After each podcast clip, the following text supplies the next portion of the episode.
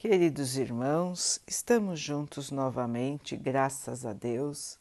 Vamos continuar buscando a nossa melhoria, estudando as mensagens de Jesus, usando o livro Fonte Viva de Emmanuel, com psicografia de Chico Xavier. A mensagem de hoje se chama Destruição e Miséria. Em seus caminhos, a destruição e miséria. Paulo, Romanos 3,16. Quando o discípulo se distancia da confiança no Mestre e se afasta da ação nas linhas do exemplo que o seu divino apostolado nos legou, preferindo a senda vasta de infidelidade à própria consciência, cava sem perceber largos abismos de destruição e miséria por onde passa. Se cristaliza a mente na inércia, elimina o bom ânimo no coração dos trabalhadores que o cercam e estrangula as suas próprias oportunidades de servir. Se desce ao desfiladeiro da negação, destrói as esperanças tenras no sentimento de quantos se abeiram da fé e tece vasta rede de sombras para si mesmo. Se transfere a alma para a residência escura do vício, sufoca as virtudes nascentes nos companheiros de jornada e adquire débitos pesados para o futuro. Se abriga o desespero, apaga o tênue clarão da confiança na alma do próximo e chora inutilmente sob a tormenta de lágrimas destrutivas. Se busca refúgio na casa fria da tristeza, asfixia o otimismo naqueles que o acompanham e perde a riqueza do tempo em lamentações inúteis. A determinação divina para o aprendiz do Evangelho é seguir adiante, ajudando, compreendendo e servindo a todos. Estacionar é imobilizar os outros e congelar-se. Revoltar-se é chicotear os irmãos e ferir-se. Fugir ao bem é desorientar os semelhantes e aniquilar-se. Desventurados aqueles que não seguem o Mestre que encontraram, porque conhecer Jesus Cristo em espírito e viver longe dele será espalhar a destruição em torno de nossos passos e conservar a miséria dentro de nós mesmos. Meus irmãos, que mensagem importante para nós. Seguir em frente, trabalhando, confiando, nos dedicando ao bem, servindo aos nossos irmãos. Filosofia de vida simples, salvadora, bendita milagrosa. Foi isso que o Mestre veio nos ensinar. Fé, esperança e trabalho no bem. Irmãos, por mais difíceis que sejam as situações que nos apresente a vida,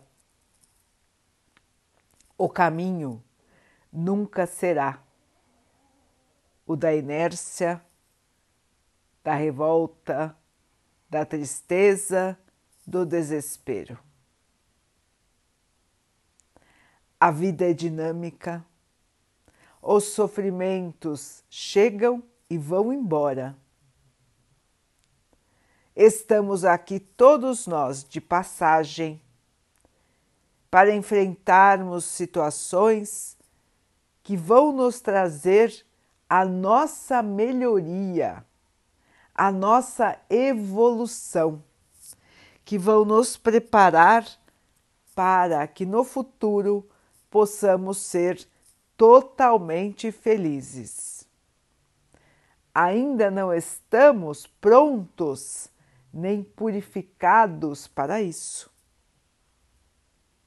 Se estivéssemos, não habitaríamos o planeta Terra, que é um planeta de provas e expiações.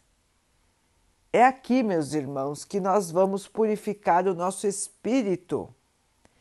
É aqui que nós vamos resgatar os nossos erros do passado, consertando, auxiliando aqueles que nós prejudicamos perdoando aqueles que nos prejudicaram. É aqui que vamos passar por situações que fizemos os outros passarem para compreendermos que só o bem constrói, que só o bem nos trará a nossa felicidade. Então, irmãos, tudo que está ou estará em nosso caminho é para o nosso bem. Que possamos caminhar confiantes, certos de que tudo está como deveria estar e que nós podemos, com a nossa atitude, com o nosso sentimento, e com o nosso pensamento sermos vencedores. Não importa a situação que nos chegue, nós podemos ser vencedores espiritualmente de qualquer situação. Nós comandamos o nosso espírito, irmãos. A vontade é nossa nós podemos enfrentar as coisas como quisermos. Os desafios vão vir, mas a maneira de encarar somos nós que escolhemos. Podemos encarar pelo lado do mal ou podemos encarar pelo lado do bem e crescermos e espalharmos ao nosso redor bênçãos e não destruição. Queridos irmãos, o convite do Mestre está feito para nós. Há quanto tempo, não é, irmãos? Há quanto tempo o Mestre esteve aqui e nos deixou a sua mensagem de amor, de trabalho e de esperança.